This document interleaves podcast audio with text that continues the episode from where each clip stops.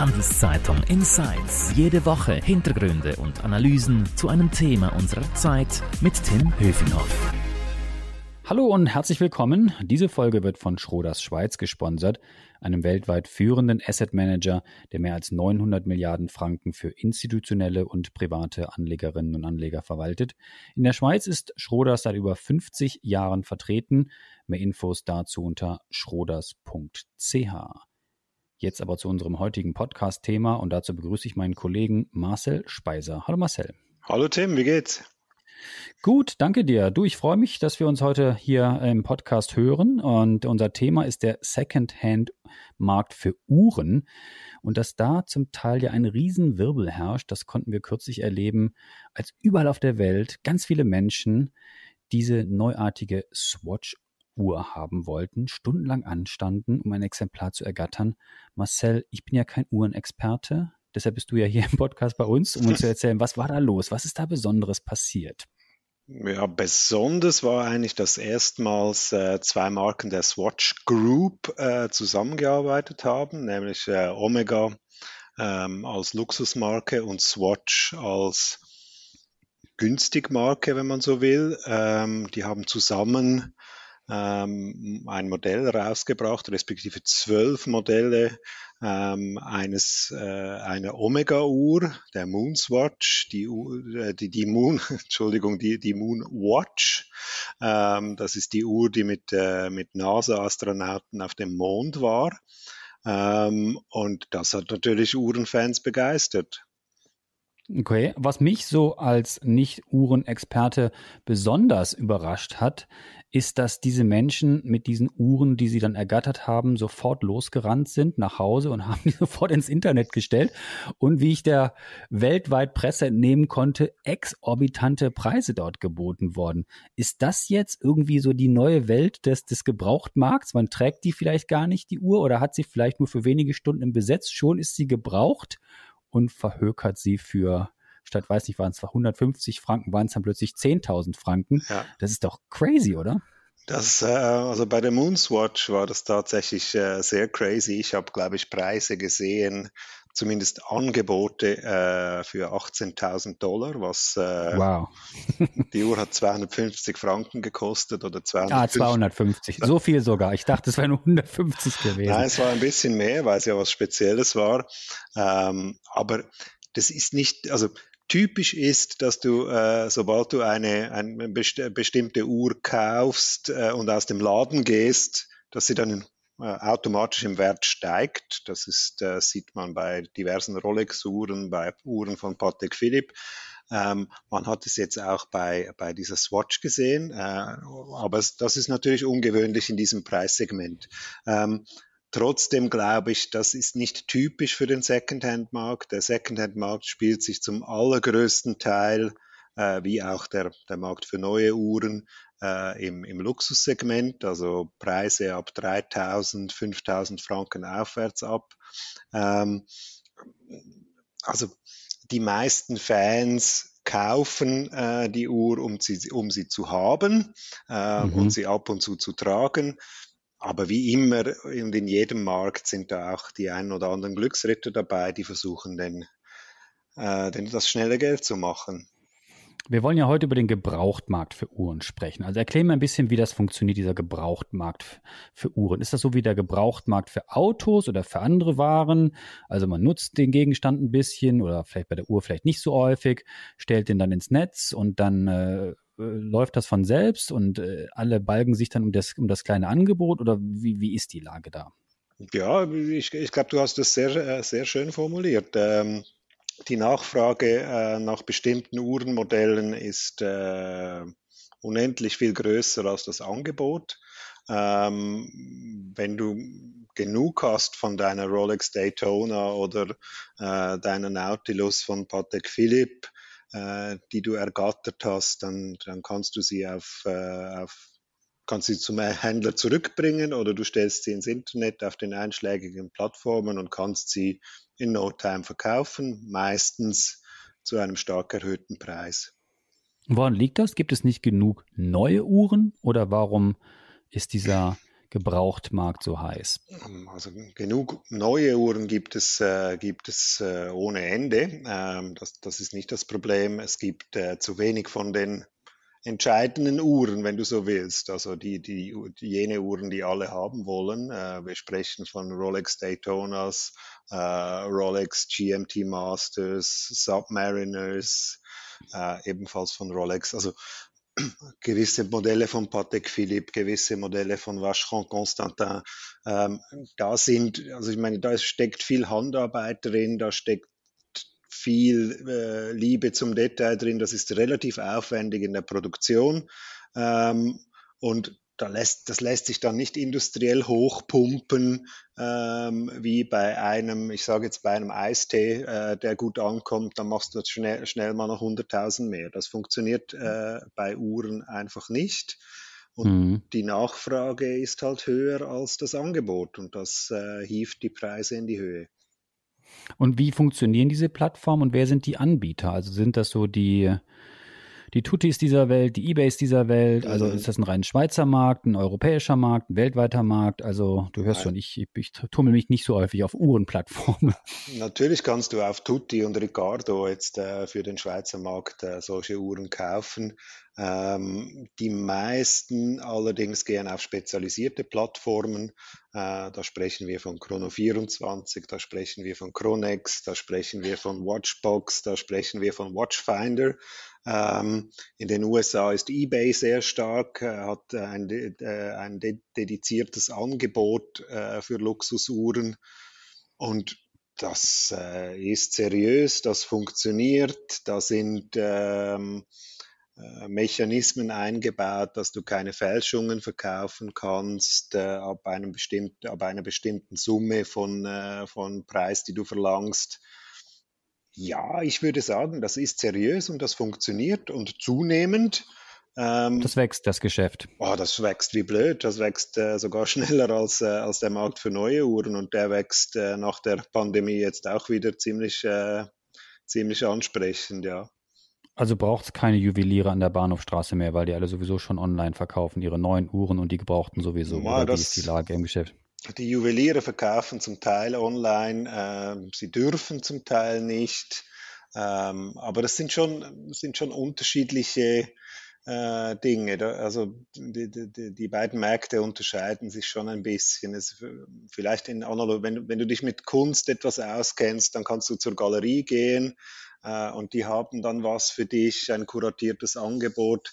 Aber wenn du, was weiß ich, einen, äh, einen Monet willst, wenn du vielleicht zwei, drei Millionen vorig hast, ähm, dann, äh, dann gehst du eben zu Sotheby's, zu einem Auktionshaus, die solche Dinge haben, oder zu einem, wenn mhm. du ein mhm. bestimmtes Möbelstück suchst, dann gehst du nicht zum Möbelpfister, sondern gehst zum Antiquitätenhändler, der möglicherweise das hat.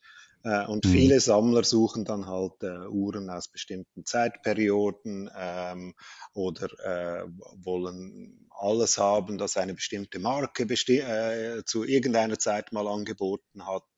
So, also da gibt es schon äh, gewisse Unterschiede. Ich glaube, die Juweliere, die haben nach wie vor ihre Berechtigung äh, im Neugeschäft. Viele sind ja auch ins Secondhand-Geschäft eingestiegen ähm, und machen da jetzt auch mit, genau wie die, die Online-Plattformen. Jetzt sagst du, dieses Geschäft für die Second ähm, Hand-Uhren, das brummt. Mhm. Jetzt habe ich in einem deiner Artikel gelesen, dass äh, die Preise im Gebraucht ähm, ähm, Markt für Uhren ins Rutschen gekommen sind. Also erstens, wie passt das zusammen? Und zweitens, ist die Party jetzt da vorbei in diesem Geschäft? Ja, das ist die, die, die Frage, ob die Party vorbei ist, das ist die, die Frage, die alle umtreibt. Ähm, ich glaube nicht, ähm, dass die Party vorbei ist, aber tatsächlich hat man äh, eigentlich seit Ende März erstmals seit vielen Jahren äh, beobachten können, äh, dass die Preise für die 30, 30 am meisten gehandelten Uhren ähm, markant zurückgekommen sind. Ähm, das ist äh, ein Index natürlich, der so da. Der, 10, 15 Prozent oder noch mehr? Nein, nicht ganz so viel. Äh, wir reden von ungefähr 5 Prozent.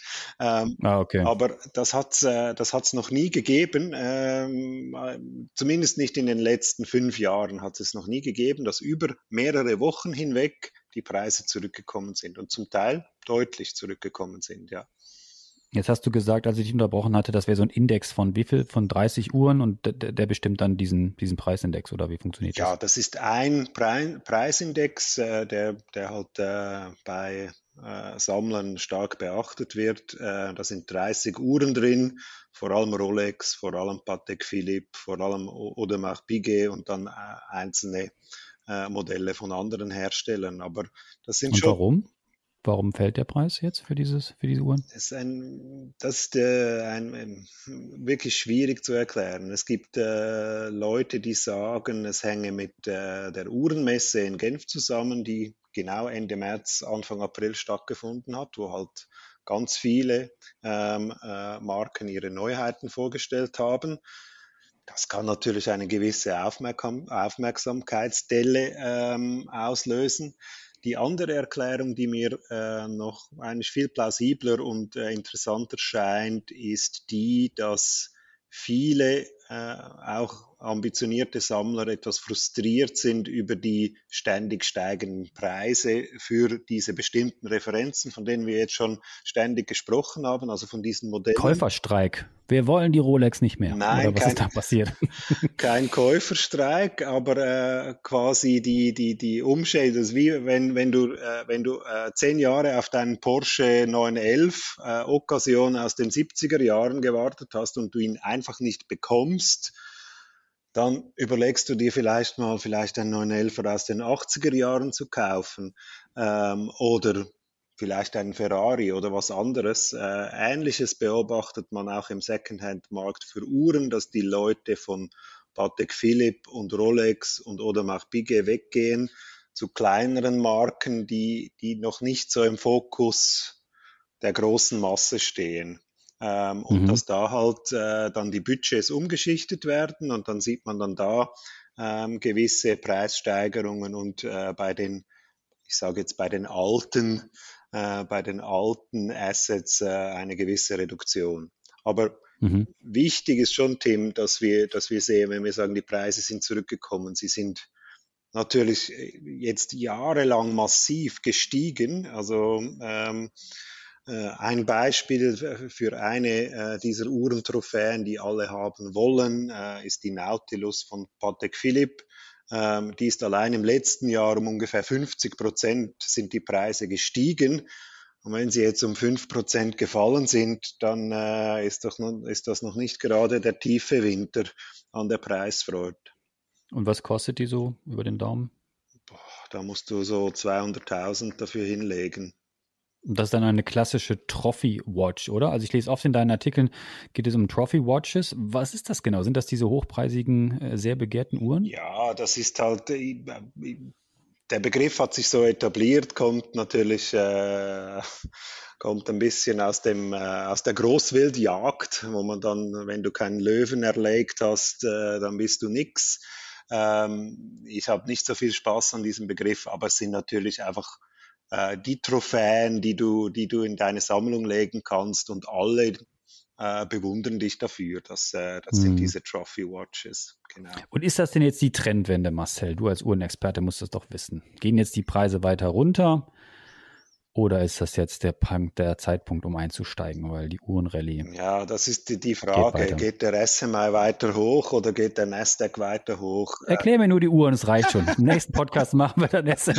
Ja, lieber, lieber nicht mit mir zum SMI. Ja, ähm, genau. Ich, ich glaube, ähm, ich glaube, es ist eine Preisdelle und keine Trendwende. Ähm, okay. Weil wenn man sich die längerfristigen Trends anschaut, wenn man sich die Nachfragesituation anschaut, wenn man sich die Angebotssituation anschaut, dann, dann bleiben die äh, Faktoren. Der Trend ist intakt, sagst du mir. Ich würde behaupten, ja. Gut. An dieser Stelle nochmal kurz ein Hinweis auf unseren Sponsor. Diese Folge wird von Schroders Schweiz unterstützt. Mehr über Private Equity, Immobilien, Wandelanleihen oder Aktien unter schroders.ch. Marcel, mhm. ein Thema möchte ich noch gerne mit dir besprechen. Wie gesagt, ich bin ja kein Uhrenexperte. Den Krypto-Hype habe ich auch schon verschlafen, also nicht investiert in, in Bitcoin und Co. Aber wenn ich jetzt überlege, gut, ich möchte mir jetzt vielleicht, ja, nicht für 200.000, aber vielleicht äh, für etwas weniger eine Uhr kaufen und das als Wertanlage nutzen. Hättest mhm. du denn einen Tipp für mich, welche Marken oder welche Uhren man da ab welchem Preis vielleicht äh, kaufen sollte, was sich lohnen würde? Gibt es da so bestimmte Regeln?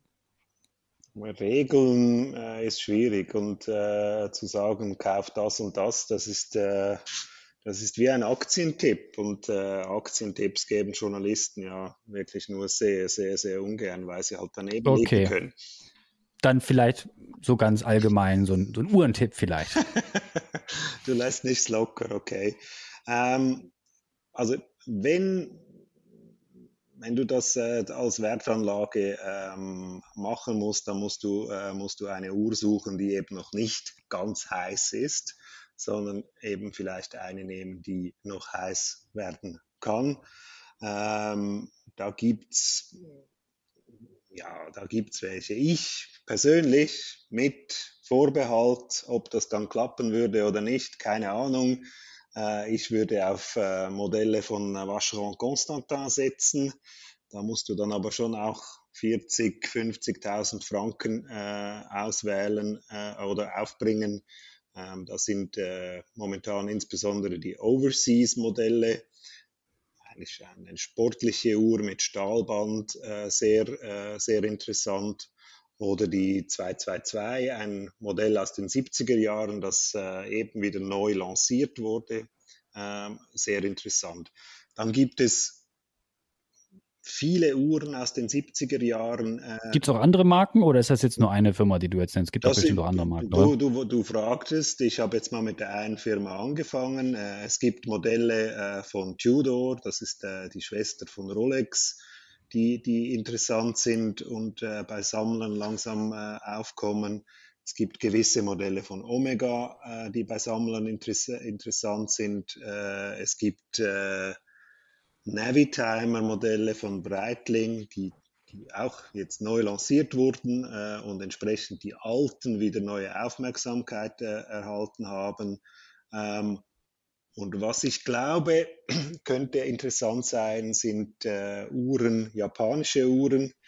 Das hört man in der Schweiz nicht so gern, aber japanische Uhren von Grand Seiko. Das ist die Edelmarke von Seiko, einem ganz großen Hersteller von günstigen Uhren, die ähnlich wie Rolex-Uhren äh, sehr, sehr sorgfältig gefertigt werden, in Hand, viel Handarbeit, in einer speziellen Manufaktur die haben europäische Sammler noch nicht so auf dem Radar, aber ich könnte mir vorstellen, ähm, da geht noch was. Dass da was geht, ja. Und zum Abschluss unseres Podcasts müssen wir natürlich an unseren Anfang kommen. Die Moonwatch, mhm. hat das sich jetzt gelohnt? Äh, werden die jetzt für 300 Stutz noch 300 Franken verkauft oder immer noch für 10.000? Also hat sich das jetzt gelohnt nach den paar Wochen? Ja, ich ähm, glaube, also die, die Preise sind natürlich massiv zurückgekommen. Ähm, diese Glücksritter haben vielleicht die ein oder andere ein paar hundert Franken verdient, vielleicht aber auch nicht. Ähm, die Moonswatch würde ich jetzt nicht als Asset kaufen, so wie wir das jetzt vorher ähm, miteinander besprochen haben, quasi als Wertanlage. Das ist in diesem Preissegment auch wenig sinnvoll, wenn du dann irgendwie weiß ich nicht, 800 Franken auf die Seite legst, dann, äh, dann wirst du auch in zehn Jahren nicht reich, wenn sie 50 Prozent teurer ist. Ich, mhm. ich würde mir eine Moonswatch kaufen, weil sie, weil sie Spaß macht und weil sie eine Luxusuhr günstig an dein Handgelenk bringt ähm, und viele Leute darüber sprechen wollen.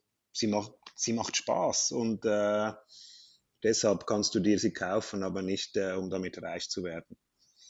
Marcel, vielen herzlichen Dank für deine Insights. Das war sehr spannend. Ich bin äh, interessiert zu sehen, wie das weitergeht mit den Uhrenpreisen. Noch mehr Infos zum Thema auf handelszeitung.ch. Und wenn euch unser Podcast-Angebot gefällt, dann würden wir uns freuen über ein Abo, sei es bei Spotify, Apple, wo oder wo auch immer ihr uns zuhört. Merci fürs Zuhören, bleibt gesund. Marcel, danke dir und bis zum nächsten Mal. Ciao. Danke, Tim. Tschüss. Handelszeitung Insights